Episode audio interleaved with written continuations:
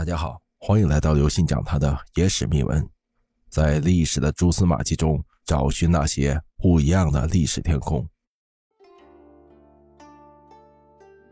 别被清宫剧骗了，清朝大臣为什么不让女儿去参加选秀？后宫真有那么可怕吗？清代的后宫富丽堂皇，可实际上清朝的大臣都不愿意自己女儿参加选秀。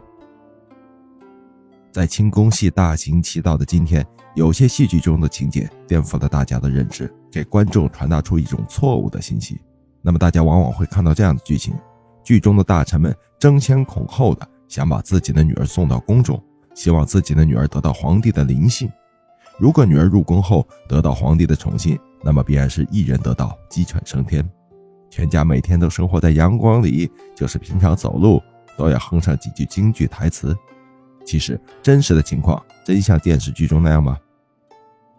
其实这些都是根据剧情的要求而特意拼凑的情节。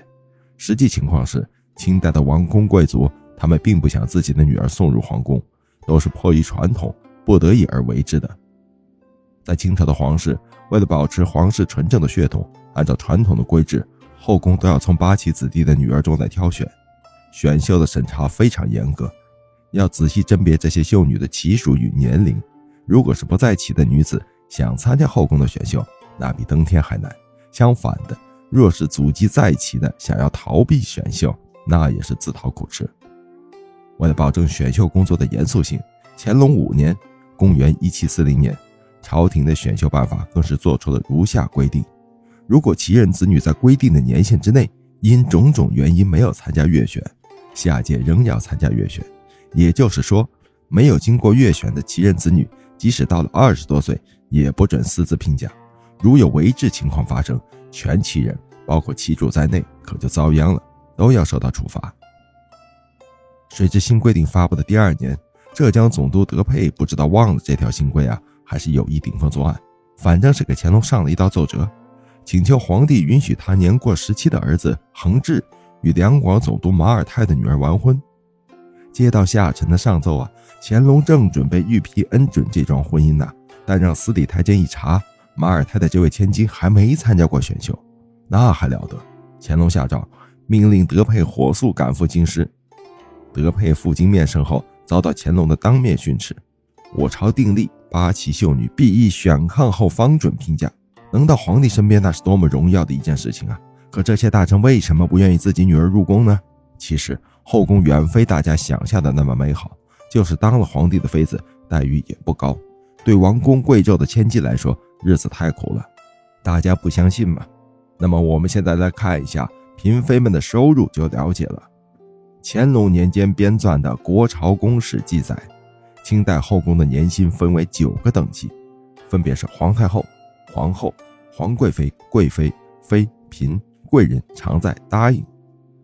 而这部分年薪是由三部构成的：一是固定年俸禄，二是生活补贴，三是奖励。他们对应的年俸禄如下：皇后一人年例银一千两，皇贵妃一人年例银八百两，贵妃二人年例银六百两，妃四人年例银三百两，嫔六人年例银二百两，贵人年例银一百两，常在年例五十两，答应年例三十两。从这里可以看出，答应和皇后的年俸差距有三十多倍。其实我们看到的只是冰山一角，那些能当上嫔妃的大臣女儿少之又少，绝大部分都是当了宫女，干的是伺候人的杂活。那么平日这些在父母身边被宠坏的千金小姐，向来都是饭来张口、衣来伸手，被婢女们伺候惯了。可是她们来到宫里，居然不是伺候皇上，而是从事了伺候别人的活计。他们哪能吃得了这个苦啊？就是那些当父母的也于心不忍，不是？秀女一旦被皇帝选中，一生都不可能再离开皇宫了。要是能得到皇帝的宠幸呢，也算有个心理安慰。可要是得不到宠幸，那一生就被困在这个牢笼里了。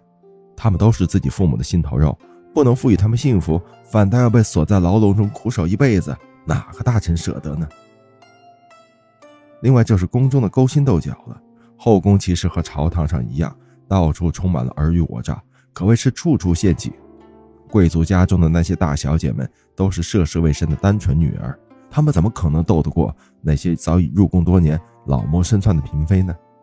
可能稍有疏忽，触犯了宫规，那是要受到严厉的惩罚的。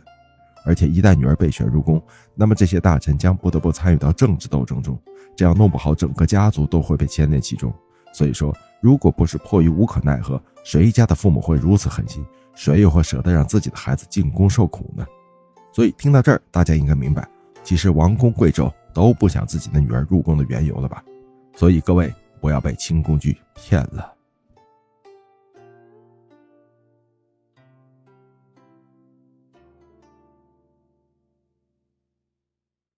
各位听众朋友，本次节目呢就跟大家分享到这里。如果您喜欢我们的节目，请您给予我们节目十分好评，并点赞关注，同时转发给您的亲朋好友，邀请他们一起来收听我们不一样的历史天空。